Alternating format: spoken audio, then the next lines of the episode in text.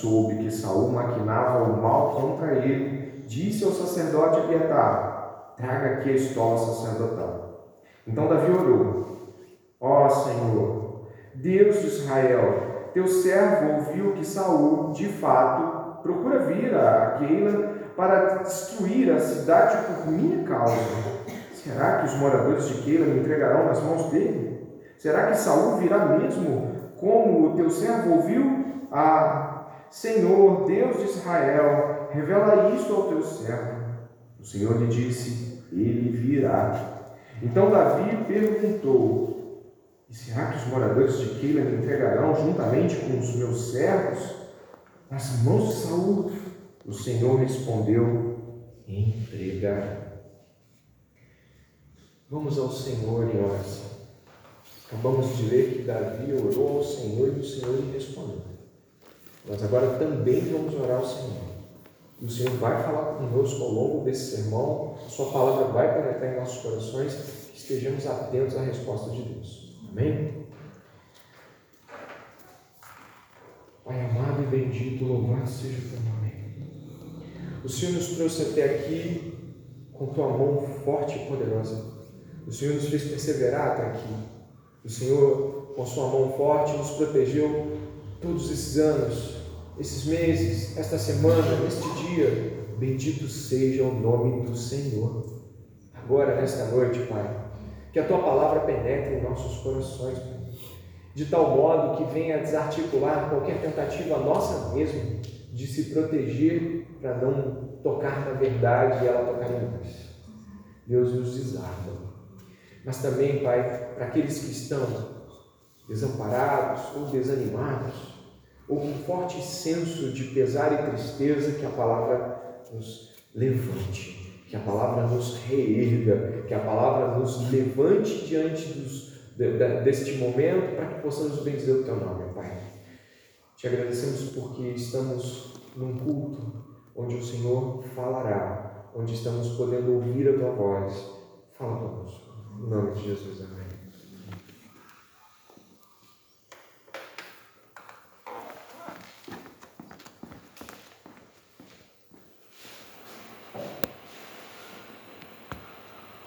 A jornada que nós estamos estudando ao longo de tantas quintas-feiras não se torna tão distinta assim hoje. O que o Senhor tem nos trazido semana após semana é que podemos ter certeza de que mais um nuance de um grande quadro, de uma história construída por Deus vai estar diante de nós. Ah, os, os personagens se parecem muito com os das outras cenas: Davi, Saul, Jonatas, mas o Senhor tem para nós algo especial a entender desse texto. Por isso, quando estiver diante dos mesmos personagens, pode ter certeza, não, não é a mesma lição que Deus quer nos dar, não é a mesma coisa da semana passada. Deus tem algo novo para nós, sempre. Como vocês sabem, existem dias difíceis na nossa vida. Dias onde você fica tentando fazer ele terminar, porque ele está tão difícil que a esperança é que você chegue no outro dia para que faça valer o texto das misericórdias que se renova. O dia é tão difícil que você fica querendo que as coisas acabem logo. Dias assim acontecem e de fato passam por nós. Algumas vezes essas coisas parecem que se estendem por meses. Aí não são dias, são semanas e meses. Às vezes você está diante de desemprego, doenças, aflições, problemas dentro do quintal, aspectos do trabalho, as coisas vão se cercando, até perseguições, e aí isso dura às vezes meses. Você já deve ter passado por coisas assim. Acontece que também existe um lugar na Bíblia, um lugar e tempo na Bíblia, que a Bíblia gosta muito de narrar, principalmente em personagens tais como Davi. É um lugar diferente, onde parece que dias e meses são pequenos perto do que eles passam, são anos o nosso irmão na fé, rei Davi, ele estava aqui passando já por alguns anos de perseguição de Saul. Não podemos precisar quantos, mas desses 10 ou 12 anos onde Saul perseguiu Davi, nós estamos aí pelo menos na casa dos três ou quatro, pelo menos aqui. E o que acontece é que a Bíblia costuma usar um termo para isso. Você já deve ter ouvido falar Quando a Bíblia diz que estamos num lugar seguro, a Bíblia diz que estamos no rochedo, estamos no alto monte elevado, né? Os montes de Sião trazem segurança para Israel. Então, quando a Bíblia quer dizer que nós estamos seguros e bem, e nos sentindo seguros e bem, nós estamos em rochedos, nós estamos em montes, nós estamos em altos lugares. Mas quando a Bíblia diz que as coisas não estão tão fáceis, ela usa o termo vale. O vale é uma espécie de lugar entre as montanhas de um outro lugar. O vale fica numa área plana, onde aqueles que estão nos montes podem nos ver e a vulnerabilidade do vale é enorme. Você já deve ter ouvido falar no salmo do vale da sombra da morte, não é verdade? Nós estamos extremamente vulneráveis e inseguros porque a posição na qual nos encontramos nos parece ser uma posição onde o inimigo pode vir de qualquer lugar, o ataque pode acontecer de qualquer é, fronte e nós estamos extremamente inseguros com o que estamos vivendo ali. Acho que nós poderíamos dizer que o vale não é algo desconhecido de muitos de nós. E nesses vales nos faltam algumas coisas às vezes. E você pode confirmar com aqueles famosos assim: coragem, fé. Às vezes você não consegue pensar nas promessas de Deus nesses lugares. Você não consegue vislumbrar o fim do vale e começa a haver um, um efeito terrível de sufocamento, de cansaço. As coisas começam a se tornar confusas. O que era claro parece ficar turvo e quando você vê, ah, já está tão cansado tudo que você pensa é de que Deus te abandonou. É, o sermão de hoje vai nos falar sobre o fortalecimento que Deus nos dá em situações como essa. O sermão de hoje pretende, e esperamos pela graça de Deus, nos mostrar como Deus persevera em nós para que atravessemos o vale, atravessemos a vida e os desafios da vida nessa jornada rumo, rumo à cidade celestial. Às vezes fazemos aquelas perguntas: será que eu vou perder a fé? Será que a coisa é nesse nível? Eu já me perguntei isso em alguns vales, talvez você também. E eu tenho certeza de que Deus hoje foca exatamente na Escritura, nos apontando para esta realidade.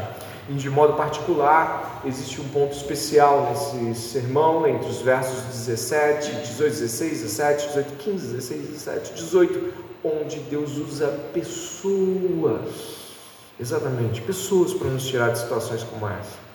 Pessoas que Ele mesmo envia com a Sua palavra para nos afastar daquele momento de confusão, daquele momento de vale. Eu sei que você também já teve essa oportunidade de, de viver essa realidade. Nós temos então é, a perseverança de Deus em nós como uma doutrina especial a ser observada aqui.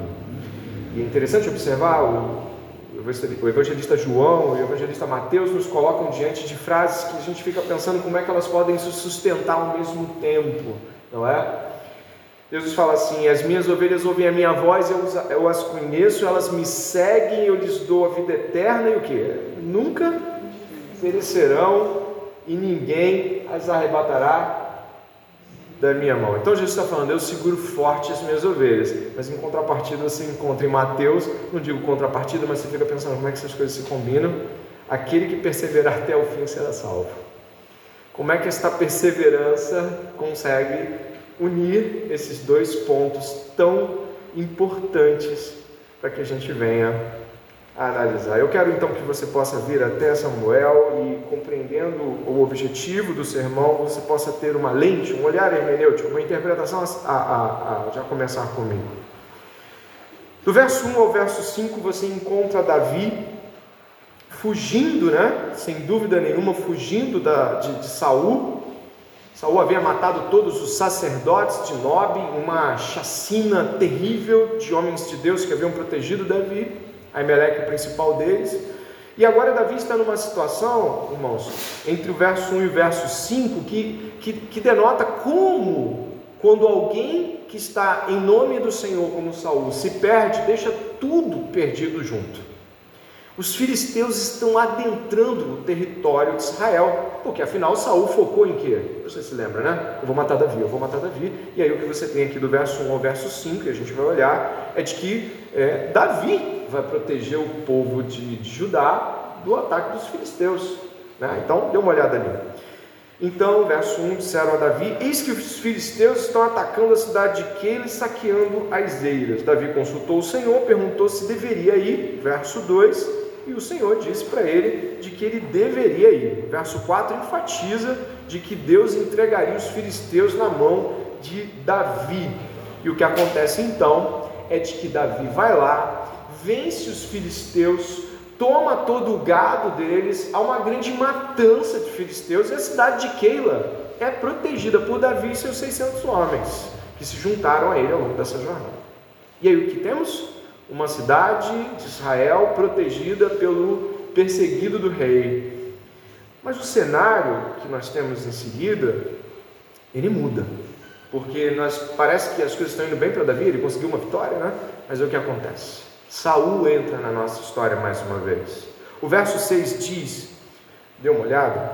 E aconteceu que quando Abiatar, filho de Aimeleque, fugiu para junto de Davi em Keila, levou a estola sacerdotal, a estola sacerdotal é, que estava lá em Nob, provavelmente de posse de Aimeleque, ela tem os doze, as doze pedras preciosas é, demonstrando, representando as doze tribos de Israel e era usada pelos sacerdotes em seu ofício. Ele traz essa estola sacerdotal e ele leva ela até Davi e aí acontece uma mudança, né? Do verso 7, parece que você vai fugir um pouco do verso 6, entra Saul na história.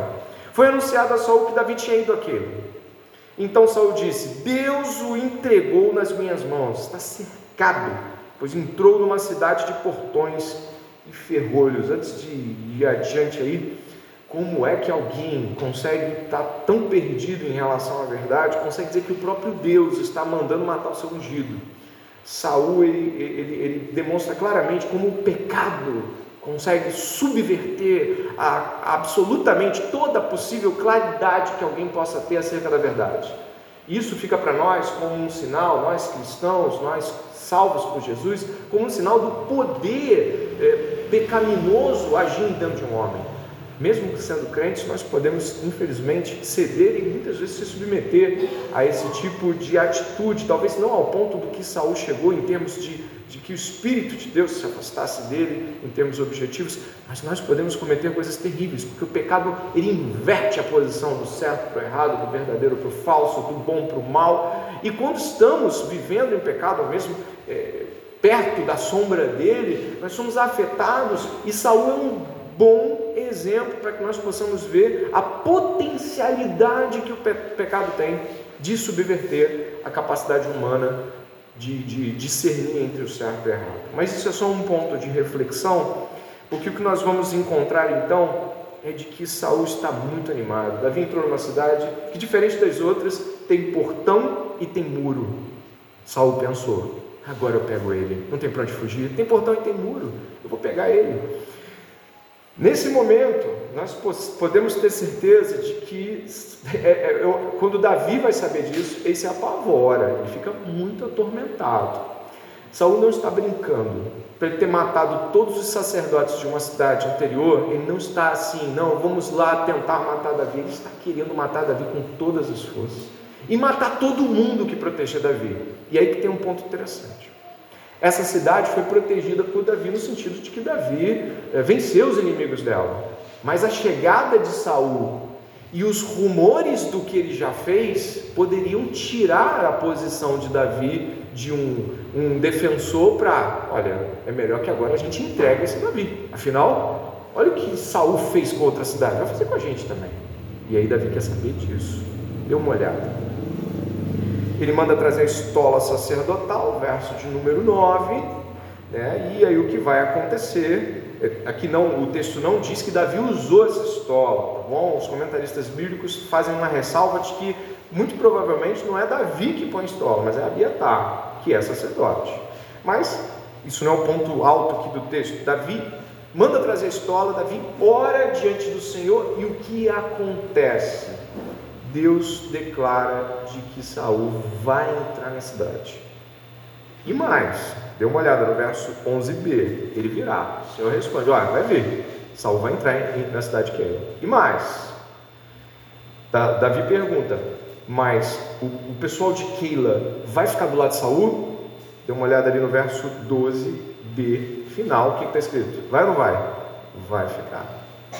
Misericórdia, que situação complicada. Esse trecho do 6 a 14 eu coloquei, intitulei aqui que Saul é um tormento constante de Davi. Constante, constante mesmo. Se você puder ver o verso 14, diz assim, ó: Davi permaneceu no deserto, nos lugares seguros e ficou na região montanhosa do deserto de Zif. Ele fugiu para Zif.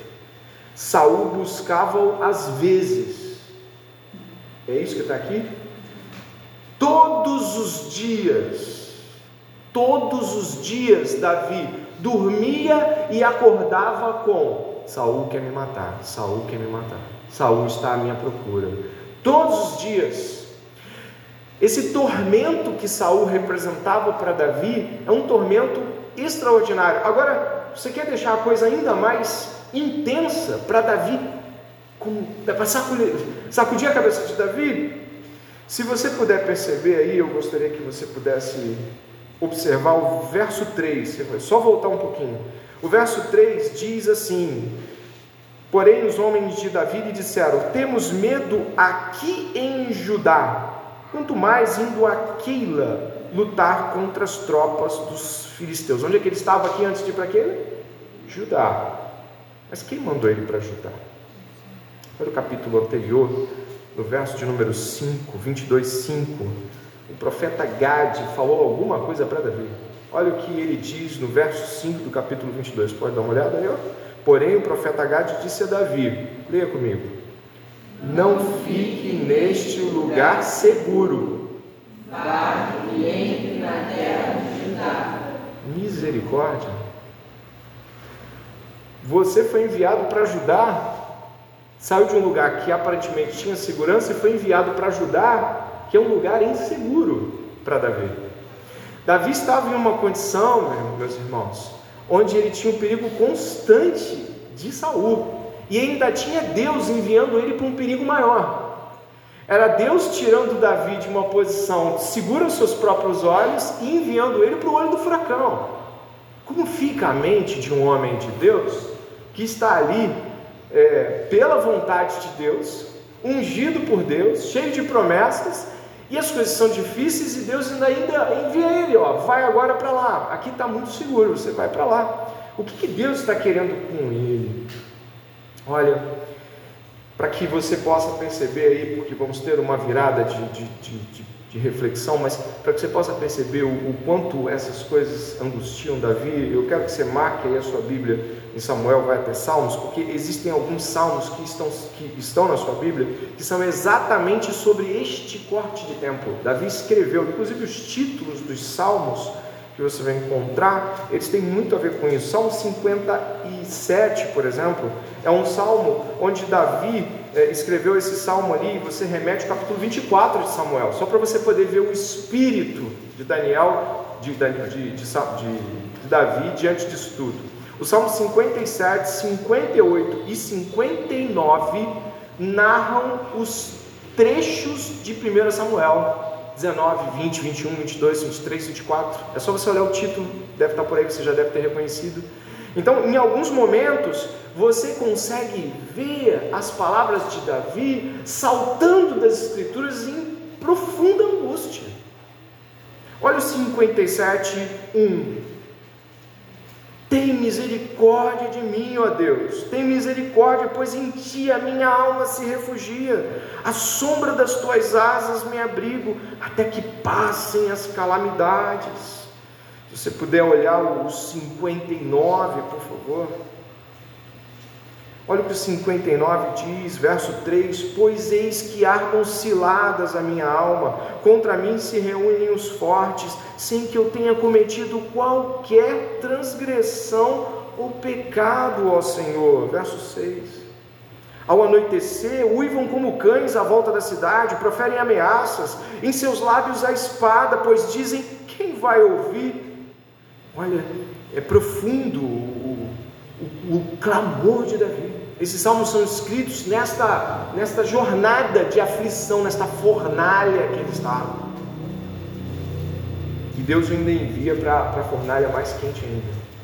E voltando a Samuel, meus irmãos, como perseverar diante desses desafios? Você sabe que Deus está com você, mas você olha e vê Deus te mandando para perigo ainda maior. Você olha e faz o bem à cidade de Keila, e o que você recebe é o mal. E o tormento de Saul não são as vezes, mas como lemos, todos os dias.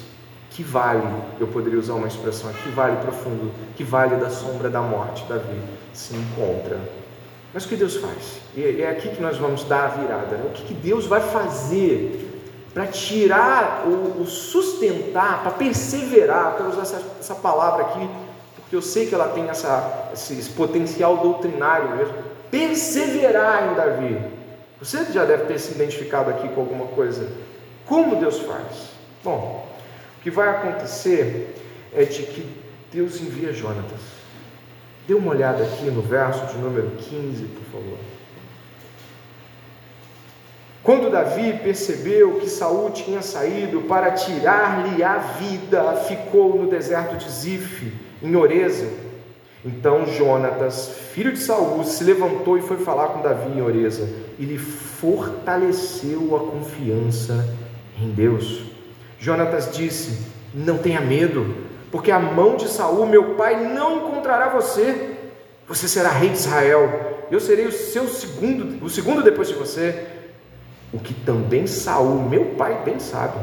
E ambos fizeram aliança diante do Senhor. Davi ficou em Oreza e Jonatas voltou para casa. O que, que aconteceu aqui, meu Deus do céu? O que, que houve? Jonatas saiu lá do arraial do pai dele e veio fortalecer Davi. Que coisa inusitada! Você sabe que Davi e Jonatas são amigos, mas é muito descarado, é muito perigoso para Jonatas fazer o que ele fez. Por isso eu gostaria que nós tivéssemos aqui três importantes lições dentro do que ele ah, ah, fez aqui. Eu gostaria de mencionar outros momentos de homens de Deus na história que foram fortalecidos, tais como esse. Acho que eu coloquei o primeiro ponto aqui. A primeira coisa que eu gostaria de ressaltar, meu querido Alain já, já colocou as três, graças a Deus. A primeira é a necessidade de todos por companheirismo e amizades cristãs. O que nós temos aqui, de modo muito claro, é que Jonatas foi até o encontro de Davi e ele sabia que Davi precisava disso. E eu gostaria de ressaltar algumas coisas aqui importantes. A primeira é de que o termo, é, o termo traduzido de modo mais claro, até a Almeida corrigida, que você sabe que a Almeida corrigida é mais literal, né? Então é fortalecer as suas mãos. Talvez algumas Bíblias aqui tenham essa tradução, estejam aqui. Fortalecer as suas mãos. Na Almeida corrigida traz assim: Significa que Davi estava prostrando, fortalecer suas mãos aqui significa as mãos que combatem a luta da guerra. A, a guerra de, de Davi era grande e, e, e Davi estava esmorecendo de alguma forma. De alguma forma ele não estava mais sustentando o peso de suas mãos para o combate. Jonatas vai lá. E aqui eu quero começar dizendo o seguinte: Davi era um homem profundo, profundamente forte teologicamente ele era um homem profundamente é, é, forte como guerreiro.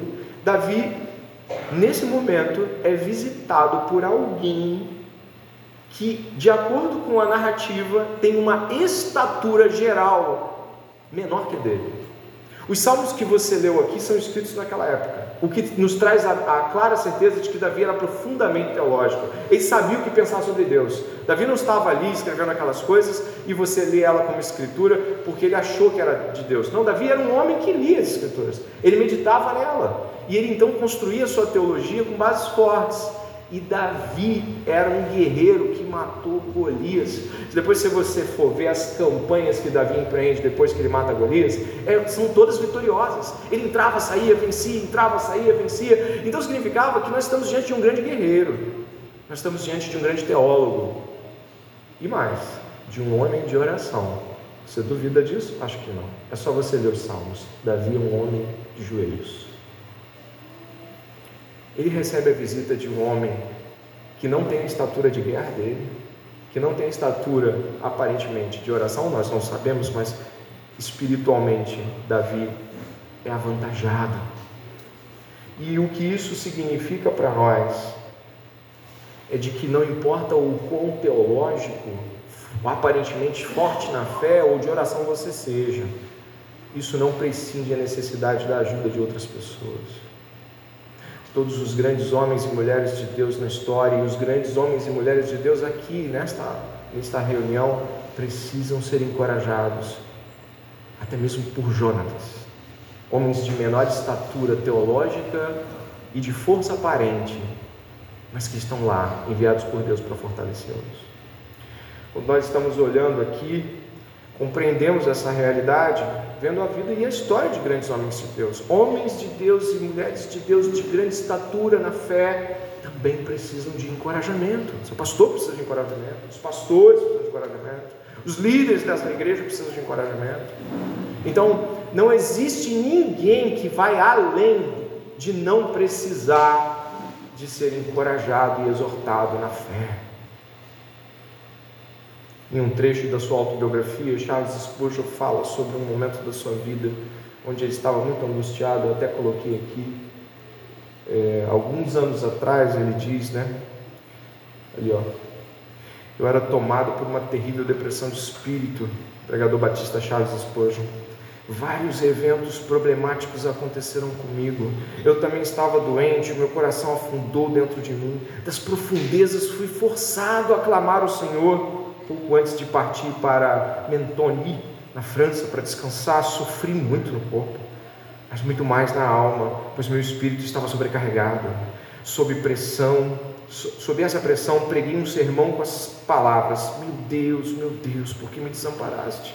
Eu estava tão qualificado para pregar a partir daquele texto quanto esperava estar. De fato, espero que poucos de meus irmãos possam ter entrado tão profundamente nessas palavras de partir o coração Senti até o limite da minha medida, o horror de uma alma abandonada por Deus. Agora, ou aquela, não era uma experiência desejável. Tremo com a simples ideia de passar novamente por aquele eclipse da alma. Rogo para que eu nunca mais sofra dessa maneira. Olha o que um homem de Deus escreve que passou. Um homem na estatura de Charles Spurgeon, a qual julgamos ser o príncipe dos pregadores. Nós estamos aqui esta noite para ter esta clara lição com Davi e Jonatas. Precisamos de encorajamento. Precisamos de que alguém, e não importa a estatura, venha e nos aponte o Senhor. Venha e nos levante e segure a nossa mão para a guerra.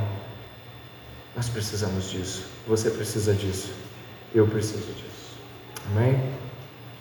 A segunda é de que a lição de Jonatas e Davi nos traz a ideia de que o esforço dele, e podemos voltar para aquela página de três pontos, é um esforço consciente. Repare, por favor, as escrituras que dizem de que a partida de Jonatas, ela não é uma partida ao acaso. Repare o verso de número 16. Então Jonatas, filho de Saul, se levantou e foi falar com Davi em Oreza e lhe fortaleceu a confiança em Deus. Ele foi intencionalmente, conscientemente na direção de Davi. É, ele planejou fortalecê-lo. Ele planejou ir na direção da sua da sua amizade com Davi com um objetivo muito claro de que Davi fosse fortalecido. Nós é, não estamos falando, claro, de que isso não lhe custaria nada, talvez, talvez ele fosse morto, o pai dele era capaz dessas coisas, mas ele arriscou-se ali para fazer com que o ministério do encorajamento estivesse sendo feito.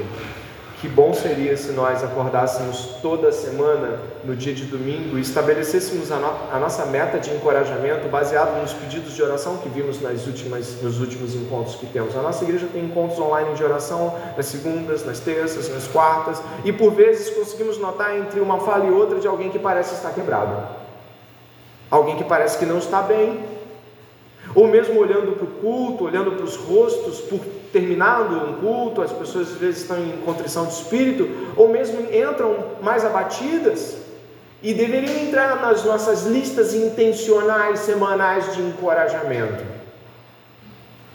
Deveríamos ir na direção de um plano audacioso de encorajar pessoas a não desistirem jamais de perseverar na causa do Senhor. Existe um livro do pastor batista Samuel Peirce. Ele tinha um grupo de amigos. Não era pouca coisa não. John Hillan, Andrew Fuller, William Carey. Esse era o grupo dos amigos. Talvez você já deva ter ouvido falar de alguns desses nomes. Alguns deles são nomes dos maiores missionários e pregadores batistas de todos os tempos, como Andrew Fuller e William Carey, missionário William Carey. Eles tinham um grupo de encorajamento. Olha que coisa maravilhosa. Eles tinham um grupo chamado Sociedade Missionária Batista, criado em 1792. Qual era o motivo deles? Eles se abriam, contavam as coisas uns para os outros, oravam, louvavam e cantavam. E quando um viajava, os outros todos ficavam em cima, mandando carta, mandando carta, perguntando como é que estava. 1792. Essa primeira sociedade missionária batista, gerada de fruto por essas, esses irmãos aí, ela, era, ela detém muitas cartas, encontra isso é, é, em, em, em, alguns livros, e existe um relato aqui que me chamou muita atenção. Repare aqui, né, nos escritos de Samuel Peirce, falando sobre a carta que ele recebeu do William Carey, que estava na Índia, ok? Ele diz: o relato que você nos deu nos inspirou com novo vigor e fortaleceu grandemente nossas mãos no Senhor lemos, choramos, louvamos e oramos. Ó, quem senão um cristão sente prazeres relacionados à amizade por causa do nosso querido Senhor Jesus Cristo? Que frase magnífica é esta! Que frase inspiradora! Ele estava perguntando num tom retórico: que gente estranha é essa? Que o ponto máximo da amizade, prazer nela, é o encorajamento cristão e, o grande, e as grandes coisas que o Senhor tem feito na vida um do outro. Que coisa linda e maravilhosa que nós acabamos de ler. Um homem de Deus escrevendo para o outro. O que nós encontramos então, meus irmãos, aqui neste segundo ponto, é de que o companheirismo da amizade cristã não é autoajuda, não é dizer você consegue, não é fazer com que as coisas sejam legais ou passar o tempo todo assistindo filmes e comendo por aí. Essas coisas têm um lugar, mas elas não são nem o ponto alto nem o ponto médio de uma amizade cristã, porque o encorajamento, o fortalecimento e o louvor a Jesus Cristo devem ser o ápice de qualquer amizade entre cristãos. E se nós não estamos desfrutando isso nas nossas amizades, mas elas estão permeadas por ciúme, individualismo, cobrança, ah, ou, ou seja lá o que for que você queira, nós não estamos glorificando a Deus com nossas amizades. Infelizmente não. E por último, lembrar uns aos outros das promessas de Deus. Dê uma olhada aqui no que Jonatas faz. Ele diz no verso 17, você pode ler comigo aí, por favor. Jonatas disse: Podemos, podemos ler mais, com mais força e vigor. Vamos, lá. Jonatas disse: Não, não tenha medo, porque a mão de Saul, meu pai, não encontrará você. Você será rei de Israel, e eu serei o segundo depois de você. O que também Saul, Talvez você fique pensando, ah, ele queria um lugar ao sol. Ele não queria um lugar ao sol, não. Porque o que ele está pedindo aqui é para ser servo de Davi. Ele é filho do rei. E ele fala: Eu não quero saber de ser filho do rei, eu quero ser servo de Davi. E é isso que mais marca na fala aqui sobre esse lugar. Mas repare o seguinte: não tenha medo, porque a mão de Saul, meu pai, não encontrará você. Ou seja, Deus te livrará. Deus te livrará. E segundo, você será rei de Israel. Eles eram amigos. O relato do, do, capítulo 16, a unção de Samuel, deve ter chegado certamente aos ouvidos dele para que ele faça essa afirmação objetiva. Ele não está profetizando aqui, ele está afirmando, é uma realidade que ele conhece. Então, duas coisas estão sendo ditas e você, como uma pessoa cristã, deve anotar sabiamente. A primeira é de que esse encorajamento tange a Deus te livrará. E o segundo é Deus fará a sua obra na sua vida. Essas duas coisas precisam estar no encorajamento. E às vezes a, a, o livramento não vai ser de forma objetivamente física. Deus nos livra, e cristãos afirmam isso o tempo todo, nos livra dos laços da morte eterna. Deus nos livra de todas as realidades das cadeias pecaminosas. Deus nos livra de toda a tentativa do inimigo de nos forçar a viver no reino das trevas. Deus nos livra. E Deus nos promete um reino ele nos promete vida eterna, Ele nos promete sacerdócio, Ele nos promete uma, uma vida em abundância, da, da qual certamente já desfrutamos de algumas coisas, mas não é comparado às glórias que há de ser reveladas naquele dia. Logo, nós temos base para encorajamento. E pode imaginar que precisa acontecer. O que, que você vai dizer para alguém que acabou de perder um filho? O que você vai dizer para alguém que está com uma doença muito difícil? Ou pressões no trabalho, perseguições na, na missão cristã? O que você vai dizer para alguém quando você estiver lá e a pessoa, a pessoa às vezes está confusa com o seu próprio pecado? Você já esteve diante desse tipo de, de, de aconselhamento? A pessoa perdeu, perdeu o senso de, de, proporção, perdeu o senso de certo, de errado, perdeu um momento terrível que alguns de nós podem ter passado, onde a gente fica tentando entender se eu sou crente. Eu estou tão confuso. O que você vai dizer? Você precisa ter palavras que certamente vão adiante disso. E mais uma vez, e por último, eu lanço mão aqui mais uma vez do Samuel Percy, esse pastor batista, escrevendo para William Carey, porque ele estava em aflição na Índia, e ele escreve. E repare no que ele escreve. Irmão, desejo estar ao seu lado e participar de todos os revés do ataque. Um ataque que, além de covarde, será mal sucedido. Sim, o capitão da nossa salvação marcha à nossa frente. Às vezes ele pode retirar-se aparentemente sua presença, mas não seu poder para testar nossas proezas com nossas armas espirituais e armaduras celestiais. Oh, o que uma fé viva não pode fazer pelo soldado cristão, trará o libertador dos céus. Ele o vestirá com uma vestimenta embebida em sangue.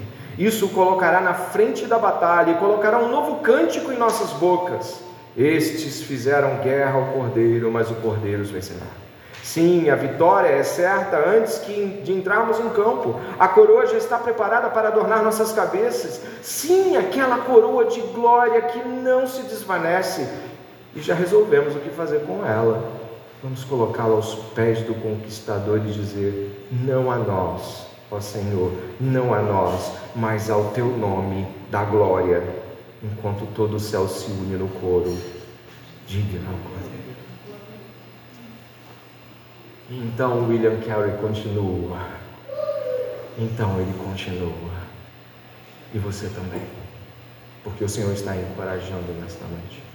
O Senhor está o enviando para o campo há guerra e trabalhando no seu coração e o encorajando e te mostrando o que devemos fazer uns pelos outros, como nossos irmãos aqui estão nos mostrando. Talvez nem todos nós tenhamos uma pena tão habilidosa, com palavras tão bem construídas, mas podemos ser os homens e mulheres do Salmo 1, cheios de palavras vindas da meditação com o Senhor. E podemos encorajar, Senhor. Por fim, o que, que acontece? Do verso 19 ao verso 26, o que, que acontece? O que, que vai acontecer depois disso? Eu gostaria que você pudesse ver que o que acontece depois desse encontro magnífico é de que os Ifeus, quem são esses Ifeus? São um povo que se aliou a Saul e mora perto de Hebron, é, eles também são de Israel. Os Ifeus foram falar com Saul em Gibeá, dizendo: Não é verdade que Davi está escondido entre nós, nos lugares seguros de Oreza, no monte Raquila, ao sul de Jezimon? Agora, ó rei, conforme o desejo do seu coração, venha Venha, que a nós nos compete entregar Davi nas mãos do rei. Saul respondeu: Que vocês sejam benditos do Senhor, porque tiveram pena de mim. Vão agora e informem-se ainda melhor. Descubram um lugar que ele frequenta e quem o viu ali, porque me foi dito que ele é muito astuto. Por isso, prestem bem atenção e informem-se a respeito de todos os esconderijos em que ele se oculta. Voltem para cá com informações seguras e então eu irei com vocês. Se ele estiver na região, irei procurá-lo com todos os milhares de Judá. Então eles se levantaram e se foram a Zif, adiante de Saul. Ora, Davi e os seus homens estavam no deserto de Maom, na planície ao sul de Gesimon. Saul e os seus homens foram ao encalço dele, e isto lhe foi dito a Davi. Por isso ele foi para a rocha que está no deserto de Maom. Quando Saul soube disso, perseguiu Davi no deserto de Maom. Saul ia de um lado do monte e Davi e os seus homens do outro. Davi se apressou em fugir para escapar de Saul. Porém, este e os seus homens cercaram Davi e os seus homens para o prender. O que, que aconteceu, gente? Estes ifeus, eles falaram onde Davi estava e com precisão conseguiram uma coisa tal próxima, tal como se fossem a, um, a uma distância quase visual, se não fosse aquele monte. Eles estavam lá caminhando, um de cada lado, até que chegou um momento em que Davi foi cercado misericórdia. E agora? Olha, a Bíblia é um livro magnífico, né? Você vai marcar de novo aí, porque existe um salmo onde a oração de Davi, no momento ele está cavalgando, ou parado, não sei, mas Davi, no Salmo 54, está exatamente respondendo a este cerco que Saul faz. Você vai até o Salmo de número 54. Eu faço questão de ler o intitulamento do Salmo, né? Aquele título temático que diz assim, Salmo 54, você deve estar vendo na sua Bíblia também, ao mestre de canto, salmo didático para instrumentos de corda de Davi, quando Zifeus foram dizer a Saul, não está Davi escondido entre nós. Então, quando isso acontece, Davi diz assim: Ó oh, Deus, Salva-me pelo teu nome, faz-me justiça pelo teu poder. Escuta, ó Deus, a minha oração, dá ouvidos às palavras da minha boca, pois contra mim se levantam os insolentes e os violentos procuram tirar minha vida. Eles não têm Deus diante de si. Eis que, o, que Deus é o meu ajudador, o Senhor é quem me sustenta a vida, Ele retribuirá o mal aos meus inimigos, por tua fidelidade acaba com eles eu te oferecerei sacrifícios voluntariamente. Louvarei o teu nome, ó Senhor, porque é bom, pois ele me livrou de todas as minhas aflições e os meus olhos viram a ruína de meus inimigos. Davi orou e pediu a Deus que esses insolentes homens não prevalecessem.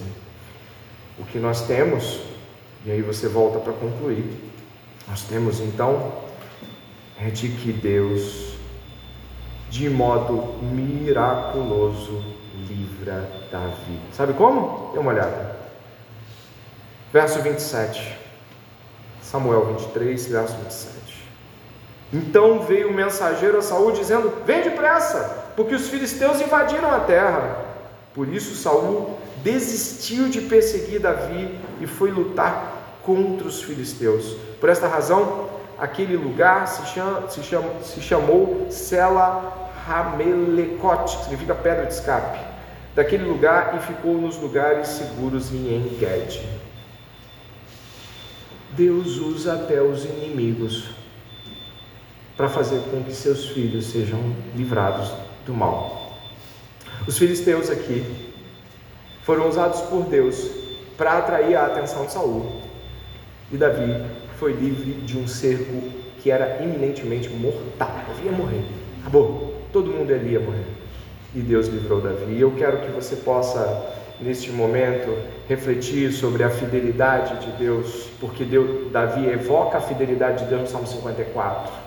A fidelidade de Deus também é evocada por Jonatas quando diz: Tu vais ser rei. Deus é fiel e o colocaria como rei. A fidelidade em livrar Davi não estava em dúvida. Mas o que estava acontecendo então? Era a perseverança da fé de Davi que estava em prova. A perseverança de Davi em seguir o Senhor estava sendo provada pelo Senhor, porque o próprio Senhor construiu todos esses cenários. era o próprio Senhor que apontava Davi para desafios tais como esse, para que o Senhor prevalecesse e Davi confiasse mais e mais no Senhor.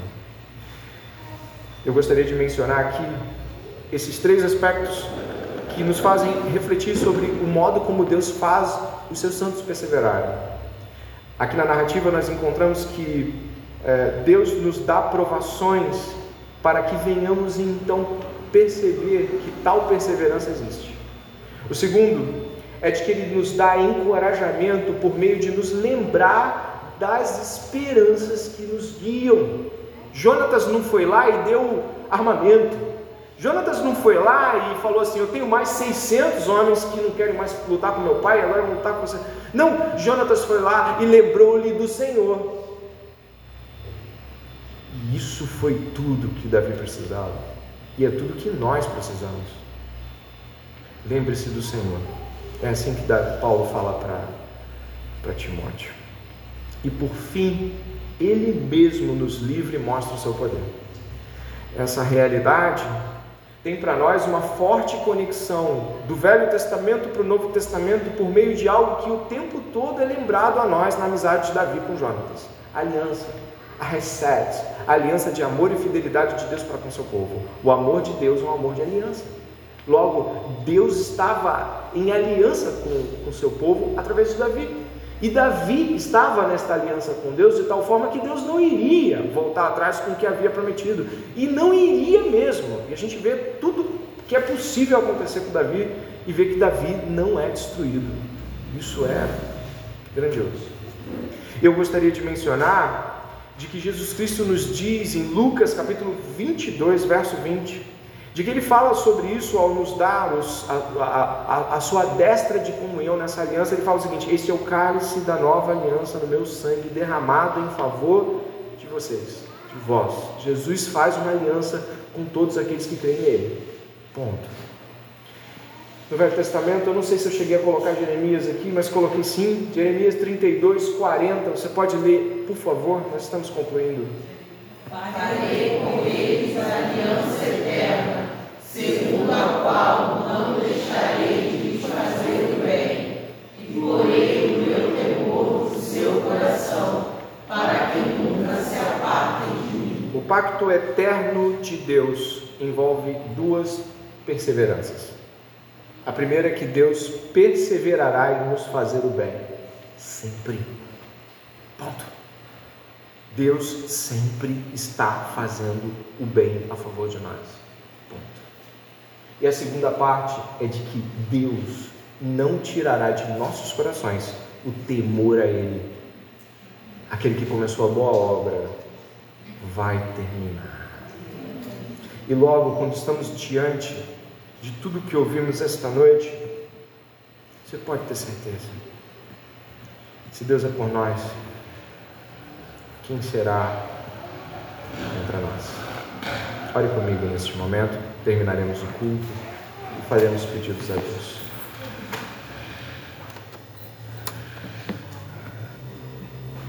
Pai amado e bendito,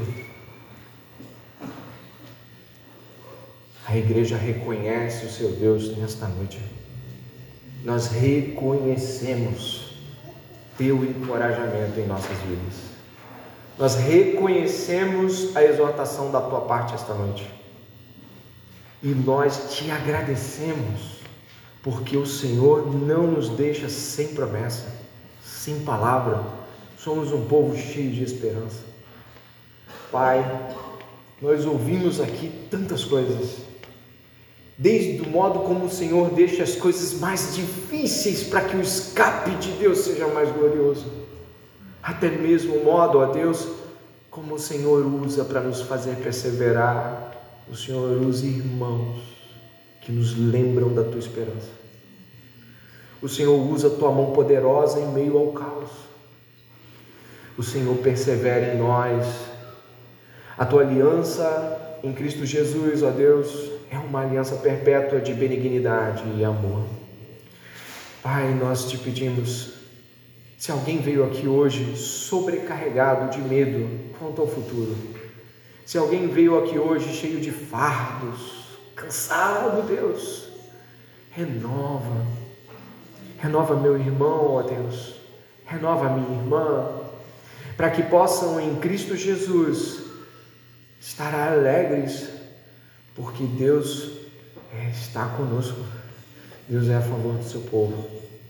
Nesta noite, Deus nos mostra também como nossas amizades podem não estar no lugar e como elas devem estar de acordo com a tua palavra. Pai, por favor, nos endireite como amigos. Deus nos endireite como companheiros encorajadores uns dos outros. Nos coloca, Pai, no lugar certo, longe dos ciúmes, longe das besteiras que nós construímos para nós mesmos. Longe, Senhor, do foco no lazer e na diversão, nos aponta, Pai, afiando a nossa língua com a palavra de Deus para que venhamos a encorajar uns aos outros. Te agradecemos porque ouvimos a voz do nosso Deus essa noite. Te agradecemos porque o Senhor mostrou na história da igreja, na história de Israel, na história de Jesus, na história da igreja, na história do seu povo, que o Senhor nunca nos abandonou agora indo para casa ou conversando um pouco mais, Pai, que saia do, das nossas bocas palavras de ouvir, que o nosso coração se encha de alegria, porque o nosso Deus falou conosco esta noite. Assim, agradecidos, jubilosos, oramos e oramos em nome de Jesus Cristo. Amém. Deus abençoe a todos. Até o próximo domingo. No domingo que vem nós estaremos começando o culto da parte da noite às 19 horas. Então, por favor, não se esqueça, começaremos às 19 horas na parte da noite. Faça a sua oração, converse com Deus. Deus abençoe.